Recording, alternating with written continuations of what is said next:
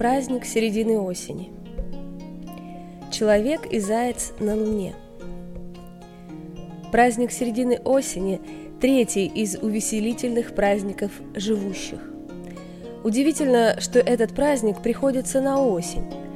Скорее можно было бы ожидать, чтобы веселые праздники устраивались весной. Но весной, как ни странно, проводится один из трех мрачных праздников мертвых. Этот осенний праздник в некоторых отношениях отличается от двух уже описанных праздников.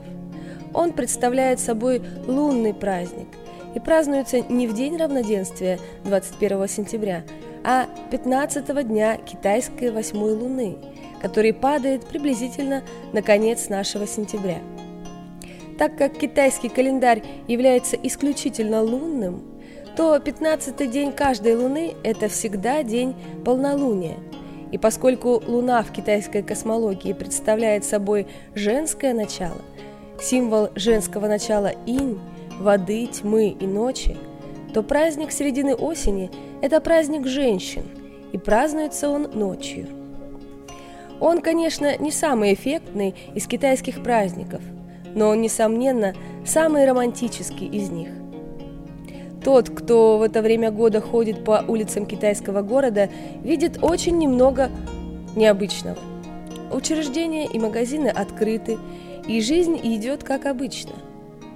Только если этот человек знает об описываемом событии, то он обнаружит некоторые его характерные особенности. Магазины игрушек добавляют к ассортименту лепных фигурок человечка – с важным видом восседающего в кресле или одетого в красный или зеленый халат, как обычно изображают этих богов-чиновников. Но этот отличается от всех других тем, что у него длинные тонкие белые уши. Он представляет собой лунного зайца, обитателя Луны. Тогда как мы верим, что мы видим на Луне человеческое лицо, а вивалоняне и другие народы сравнивали ее с лодкой, плывущей по небесному склону, китайцы видят на Луне гораздо больше. Во-первых, там есть заяц. Другие народы также видят зайца, но они верят, что он бежит поперек Луны. У китайцев же этот заяц занят работой. Он толчет в большой ступе порошок жизни. Он сидит под огромным деревом кассия, листья и кора которого являются ценными ингредиентами лекарств – обеспечивающих долголетие. У Зайца и Луны несколько общих черт. Оба никогда не закрывают глаз, и поэтому оба бодрствуют всю ночь, по крайней мере, так верит народ Китая. Зайчиха выплевывает своих детенышей изо рта.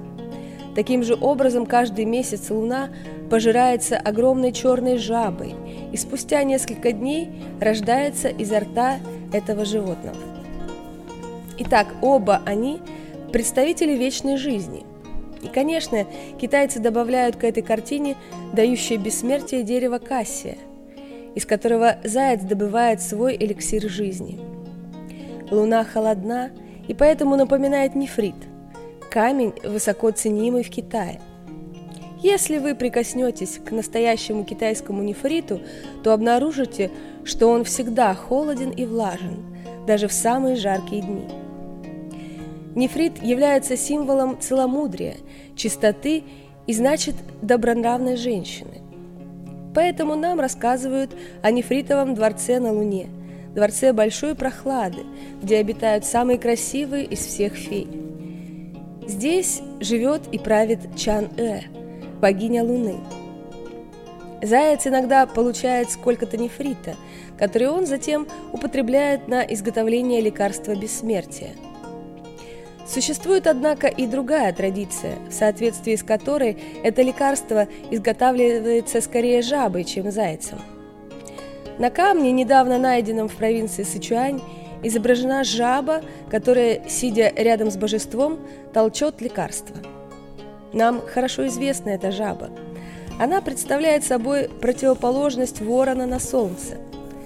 Она имеет три ноги и символизирует воду, которая связана с луной. И иногда даже говорят, что жаба – это метаморфоза богини Чан-Э.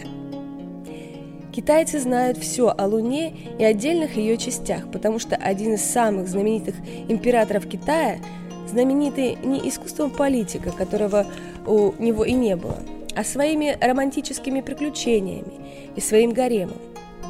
Однажды посетил ее. Хотя существует много свидетельств, каждое из которых слегка отлично от других.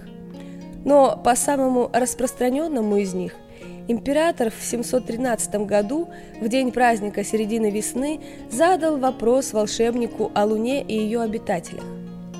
Волшебник спросил его, не хотел бы он пойти туда и посмотреть сам. Когда император дал согласие, волшебник бросил в воздух свой пояс, появился мост, и волшебник и император прошли на Луну. Они видели зайца со ступой, сидящего в тени дерева Кассия. Они видели Чан-Э и ее фей, даже видели, как они танцевали под аккомпанемент прекрасной музыки. Монарх был очарован и, конечно, хотел остаться подольше в этом волшебном мире, но перед ними появился белый тигр, священное животное Запада и осени, и, следовательно, Луны. И посетители предпочли быстро покинуть Луну. Как только император Минхуан снова очутился в своем дворце, он взял свою флейту и сыграл мелодию, которую услышал в лунном дворце.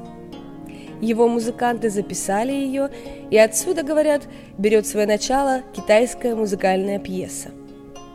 Это заключение, конечно, научно не оправдано, но оно в какой-то степени выражает всегда существующую в Китае идею о том, что музыкальные пьесы и театр – представляют собой не просто развлечения, но содержат в себе сверхъестественные начала.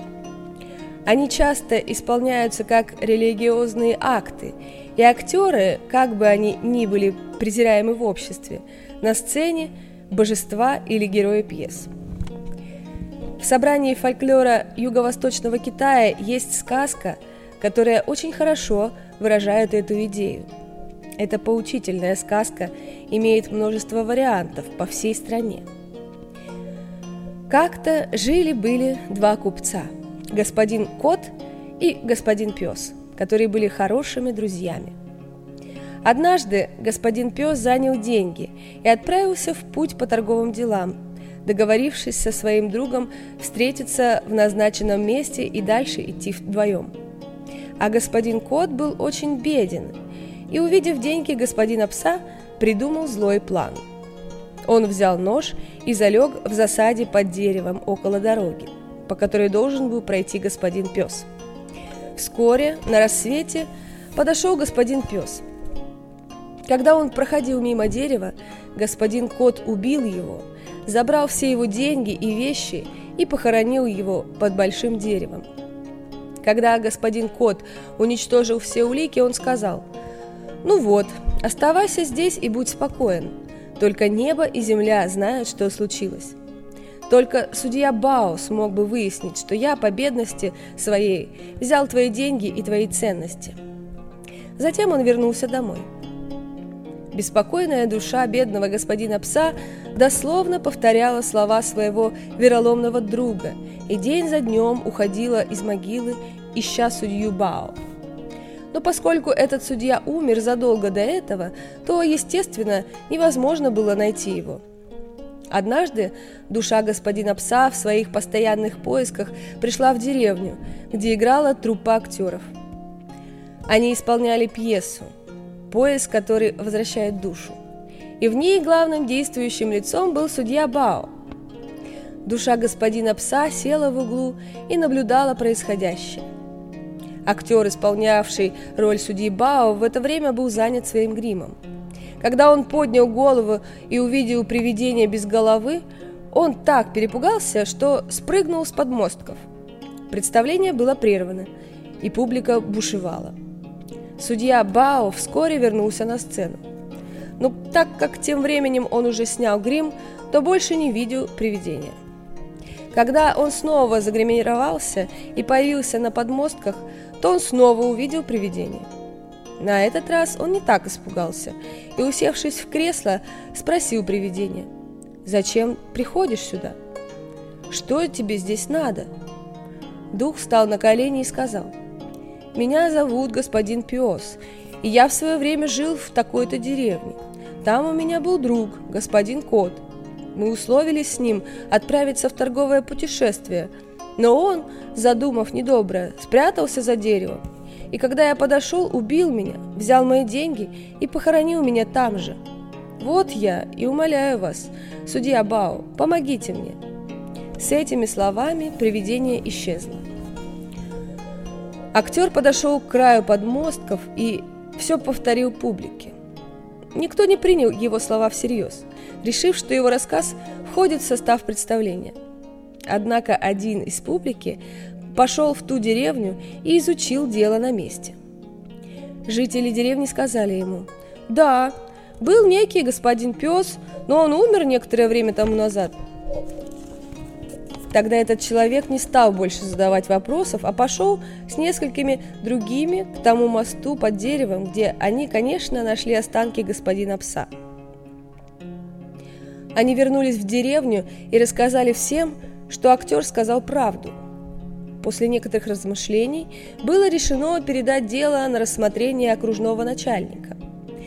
Дело было вскоре решено, и господин Кот со всей его семьей был казнен в назидание грабителям. Богиня Чан-э, вдохновившая императора Минхуана, героиня легенды, которая гораздо древнее тщательно отшлифованного рассказа о лунном дворце.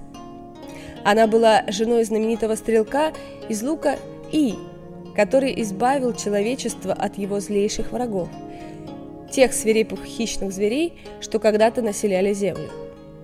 Еще больше он знаменит своей доблестью, проявленной им тогда, когда он подстрелил девять из десяти солнц, вращавшихся вокруг Земли. Эти солнца, имевшие вид ворон, укрывались на огромном тутовом дереве где-то на острове в Восточном океане. И каждый день одно из них заступало на смену и освещало землю.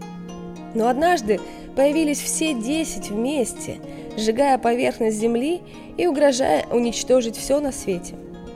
Правивший тогда Китаем мудрый царь попросил и предотвратить повторение такого бедствия, и поэтому и уничтожил лишнее солнце, оставив только одно, которому с тех пор надлежало каждый день в одиночестве отправляться в свой путь по небу.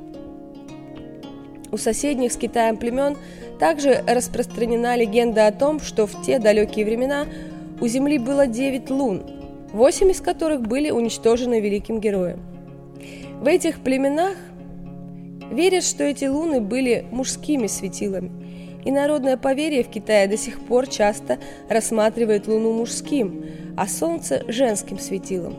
Вот поэтому-то говорят нам – мы можем смотреть на Луну, но Солнце, стыдливая девушка, бьет нам в глаза, когда мы пытаемся посмотреть ей в лицо.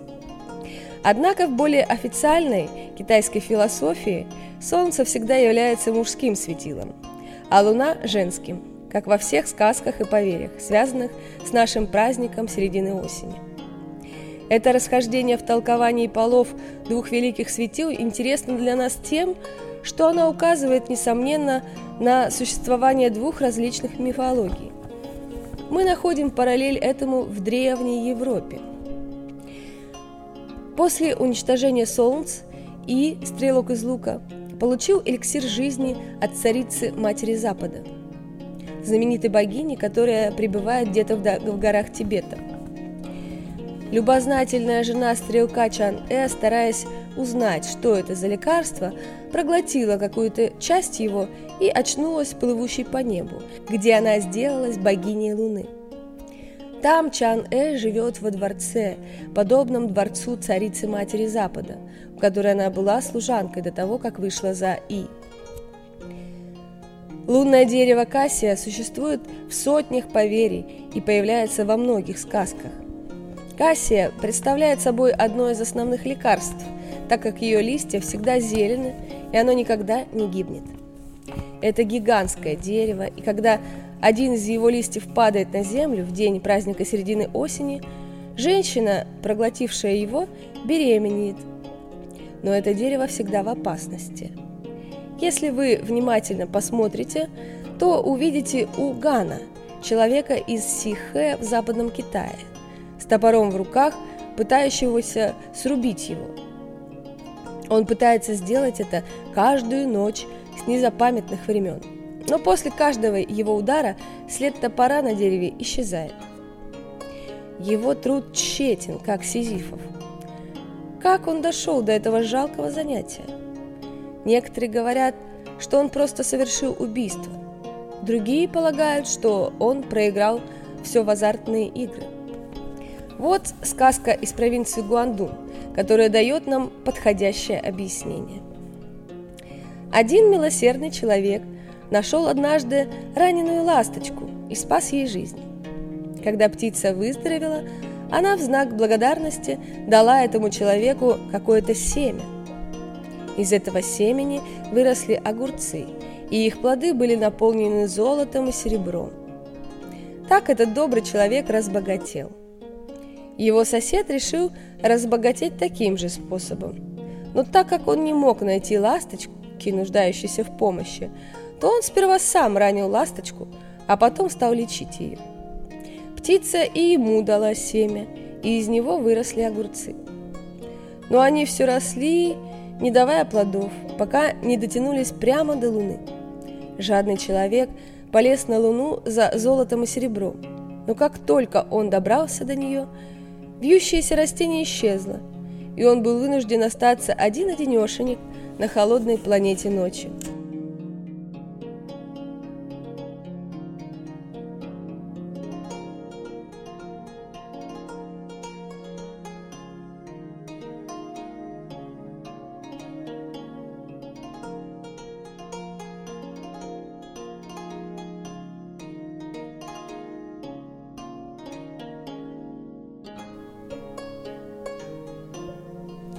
Подношение лунных лепешек. Такими разнообразными поверьями обставлено празднование середины осени в Китае. На улице, обычно во дворике дома, сооружается жертвенник. Это делают женщины. Фигура лунного зайца с длинными ушами может быть помещена в центре жертвенника. Причем никогда не забывают ставить блюдо с 13 лунными лепешками – 13 – это число месяцев полного китайского лунного года, вставного года, состоящего из 384 дней. Лепешки бывают из сероватой муки, часто смешанной с разнообразными специями, орехами и сахаром. Они повсюду продаются в Китае в кондитерских магазинах. Но хорошие домохозяйки, конечно, предпочитают домашние лепешки. Часть они посылают подарок соседям. На жертвеннике должны также ставиться свечи и ароматические палочки, и еще пять полных тарелок с дынями, гранатами, виноградом, яблоками и персиками. В ночь праздника Луны фрукты имеют особый смысл. У дынь и гранатов много семян, напоминающих о множестве детей, которых семья хотела бы иметь. Яблоки и виноград символизируют плодородие, а персики – долголетие. Таким образом, на жертвеннике представлены самые большие надежды китайской семьи в этот праздник плодородия и долголетия. Когда наступает ночь и яркий лунный свет наполняет двор, превращая серую черепицу и осенние листья в серебристый пейзаж, семья собирается перед жертвенником – Хозяйка дома подходит к жертвеннику и кланяется луне. За ней делают то же самое все женщины и девушки этой семьи. Таков обряд, исполняемый в эту ночь. Какая-нибудь девушка может незаметно убежать в сторону, прихватив ароматические палочки, прошептав свои желания и затем, спрятавшись за толстой дверью, прислушаться к словам первого прохожего, по которым она разгадает – будет ли исполнено ее желание. Это желание будет, как правило, относиться к ее замужеству. Как бывает с девушками всего мира и особенно с молодыми китайскими девушками в эту ночь. Старик на Луне, который устраивает все свадьбы из своего обиталища на небесах, где он ведет книгу, содержащую имена всех новорожденных младенцев, знает обо всех, кто кому будет супругом или супругой. Рассказывают истории о человеке, которому удалось поговорить со стариком.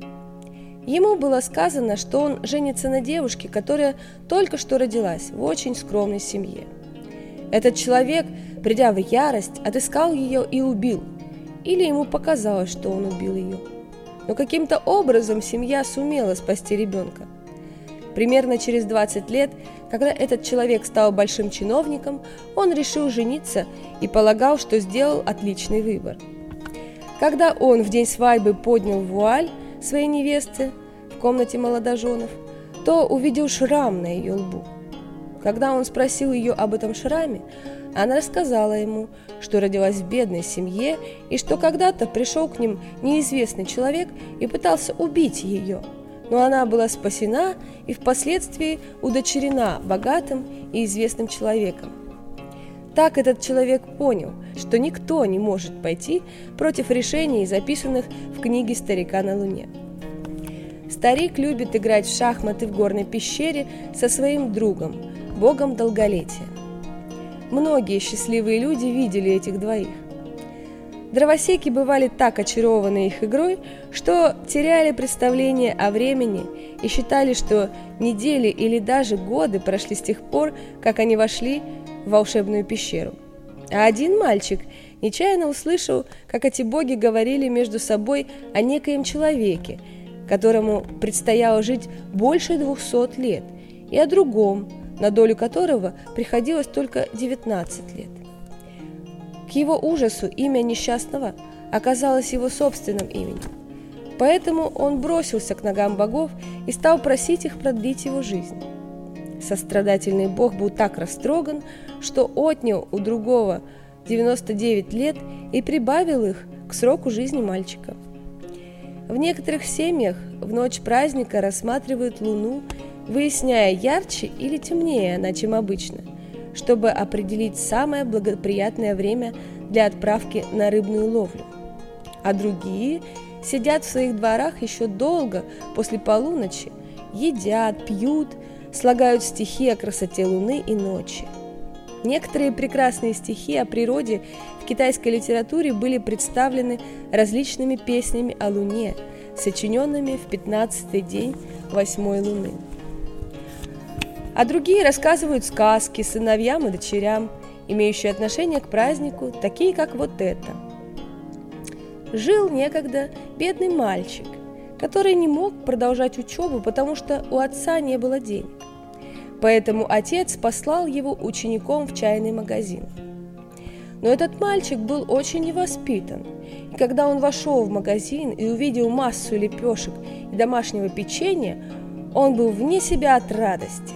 Каждый день он брал конфеты, пока хозяин не обнаружил это и не выгнал его из магазина. Отец, который сильно рассердился, наказал сына и попытался найти ему другую работу. Вскоре он нашел ему место в зеленой лавке. Но юноша не изменился. Он поедал столько фруктов, сколько мог, и через 10 дней его опять уволили. На этот раз – его отец рассердился чрезвычайно и, зная слабость своего сына, решил отправить его учеником к аптекарю, думая, что там мальчик, вероятно, не найдет ничего съедобного.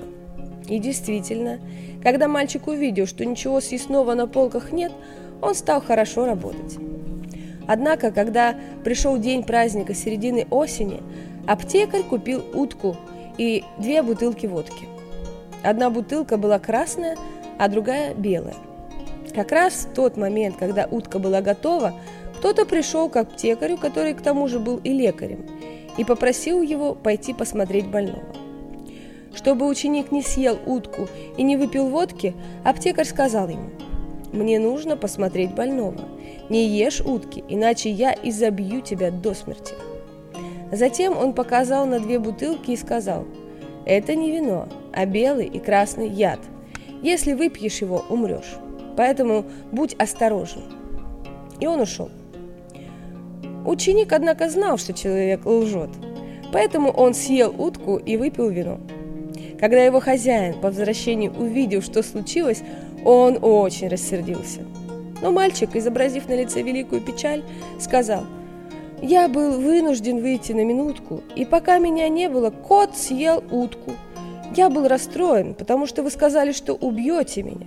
Решив, что лучше покончить с собой, я опорожнил бутылку белого яда, а когда я не умер сразу, я выпил также и красный яд. Не знаю, почему я еще жив. Может быть, яд не был достаточно силен. Аптекарю нечего было сказать, и он невольно рассмеялся. Праздник середины осени – праздник урожая. В чем реальный смысл этого праздника? В наше время он, как мы сказали, является женским праздником. Но мы можем сделать еще один шаг и добавить, что он в то же время и праздник урожая – Действительно, в Корее праздник середины осени является только праздником урожая. В Северном Китае и Корее работа на полях завершается к концу сентября. Урожай свезен и даже обмолот закончен. С другой стороны, в Центральном и Южном Китае перерыв в сельскохозяйственных работах не так ясно обозначен. Когда рис собран, высеивается другой посев, и работы продолжаются – в этих районах смерть – это срезание риса, и новая жизнь – это молодые ростки второго урожая. Следуют друг за другом вечно, без перерыва на зиму. Эта идея все еще сохраняется в корейском празднике урожая. Корейская народная сказка говорит о том, как во время праздника урожая 15 дня восьмой луны феи приходили на могилу Ляна и Джу Интай – и как они, разбросав на ней много цветов, тем самым оживляли этих знаменитых влюбленных, которые после этого могли вдвоем начать новую жизнь. Когда Джу, девушка из богатой семьи, была еще ребенком, она захотела учиться, но так как не было школ для девочек, то она переоделась мальчиком. Она влюбилась в одного из одноклассников, мальчика по имени Лян. Когда умер отец Джу, Ей пришлось расстаться со школой Ильяном, который все еще не знал, что она девочка. Впоследствии, когда Лян побывал у нее и узнал, что она уже помолвлена, он умер от любви. В день своей свадьбы Джу, проходя мимо могилы Ляна, остановилась и стала молиться. Могила открылась, она вошла туда и исчезла. Об этом повествует первоначальная китайская сказка – к которой корейцы прибавили счастливую концовку, иллюстрирующую их идею о том, что смерть и новая жизнь лежат в основе праздника середины осени.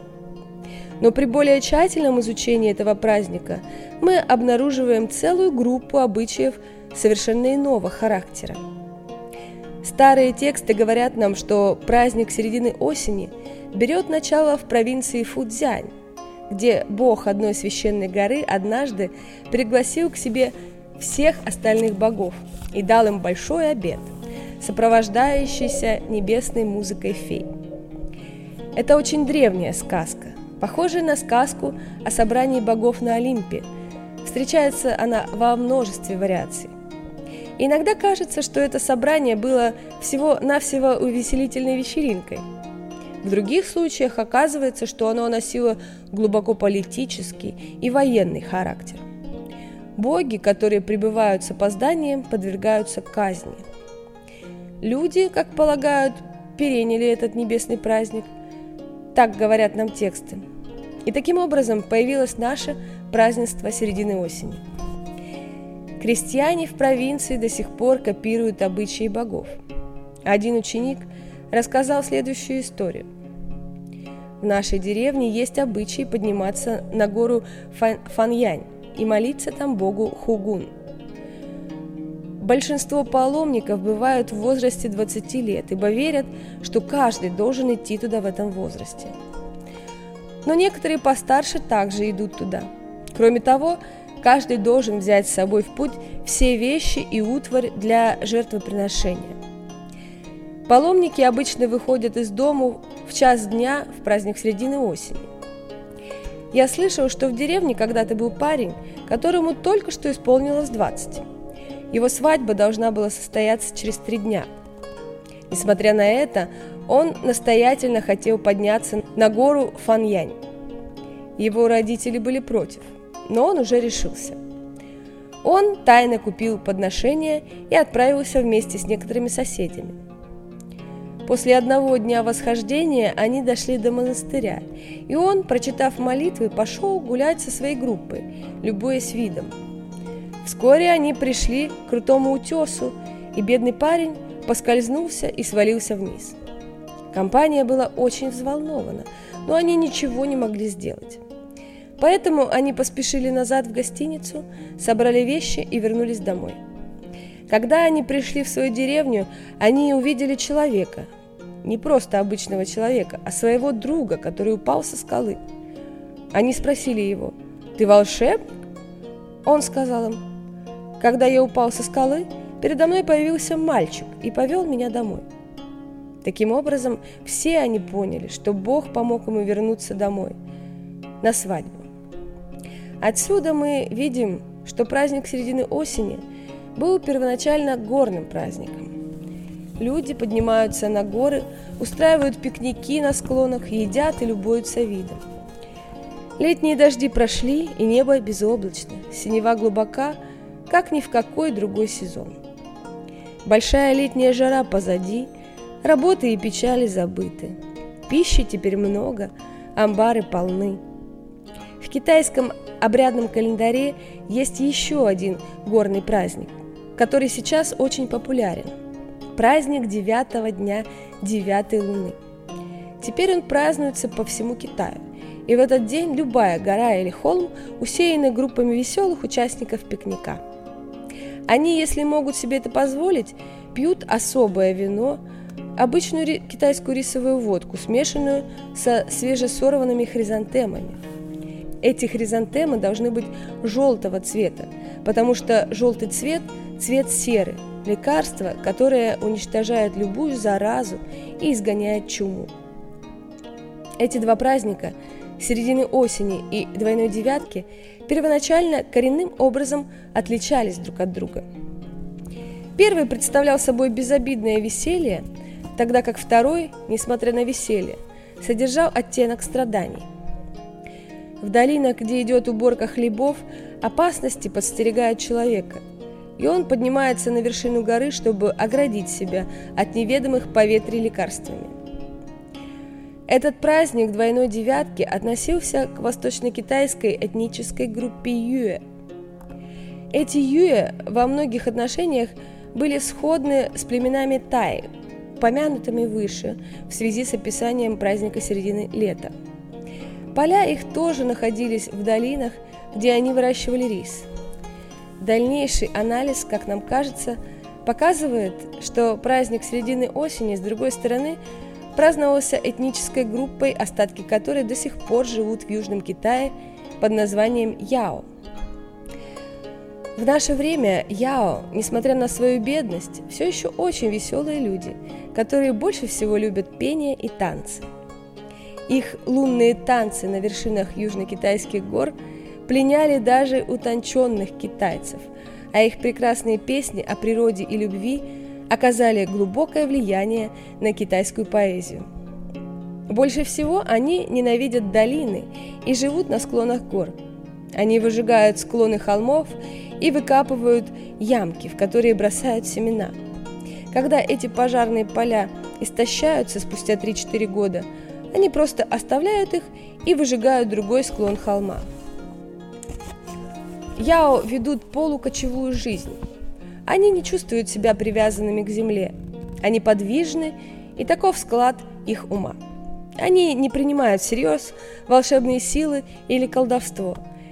Не работают больше, чем это минимально необходимо, по-настоящему наслаждаются жизнью, любовью и танцами. Такое настроение не соответствует узкоземледельческому а, образу жизни китайцев. Поэтому веселый праздник Яо на вершинах гор с вином, любовными песнями и лунными танцами исчез почти целиком. Остались только лунные лепешки и несколько обрядов, о которых мы упоминали. Тогда как обычай подниматься в горы лишился развлекательности и был объединен со сходным, но серьезным пиршеством устраивавшимся первоначально другой этнической группой в девятый день девятой луны. Сейчас все же еще существуют оба праздника. Причем каждый из них имеет свою собственную историю. Они празднуются с интервалом всего лишь в 20 дней. Эта конкуренция привела к упрощению обоих. Оба потеряли большую часть живости. В случае с праздником середины осени уличный праздник, в котором принимали участие и мужчины, и женщины, превратился в домашний семейный праздник – женский день, с церемонией, устраиваемой ночью и посвященной полной луне женскому светилу. Этот процесс утраты устаревших для новых условий черт и в то же время появление новых обычаев и значений тех или иных обрядов весьма часто наблюдается в китайской истории и фольклоре. Это результат контактов с многочисленными местными культурами и позже поглощения их Великим морем китайской цивилизации. Наши частые сожаления об исчезновении черт прошлого, которые нам нравятся, которыми мы восхищаемся, это, конечно, вопрос личного суждения о ценностях.